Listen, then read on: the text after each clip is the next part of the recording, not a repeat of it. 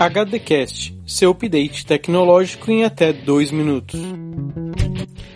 Estamos de volta com o HDcast e agora a gente vai tratar manchetes de algumas notícias de tecnologia.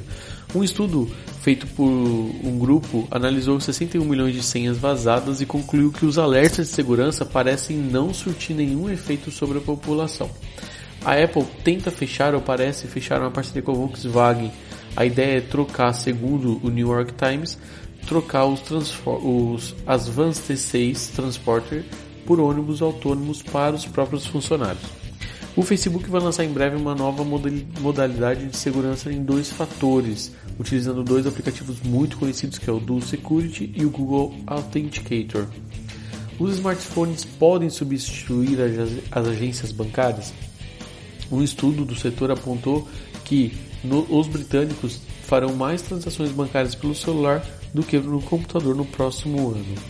Todas essas matérias você pode acessar o link no site informaçãotech.com. E agora falando só de algumas manchetes, Uber estuda lançamento de serviço dedicado para mulheres no Brasil. O casamento real foi visto mais de 11,2 milhões de vezes no YouTube. 50 CEOs de tecnologia estão em Paris para falar sobre tecnologia para o Brain. Golpistas se passam por motorista de Uber para roubar senhas de celular.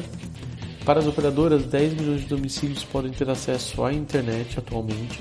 Bancos criam serviços de transferência 24 horas utilizando a tecnologia blockchain. O Google tenta contratar Vitalik Buterin para um projeto secreto de criptomoeda. E MediaTek anuncia novo processador para smartphones de médio e alto padrão. E uma falha no WhatsApp permite que contatos bloqueados voltem a mandar mensagens. Este é o HDcast do Boletim Tech 10 e você pode ler mais sobre ele no informaçãotech.com.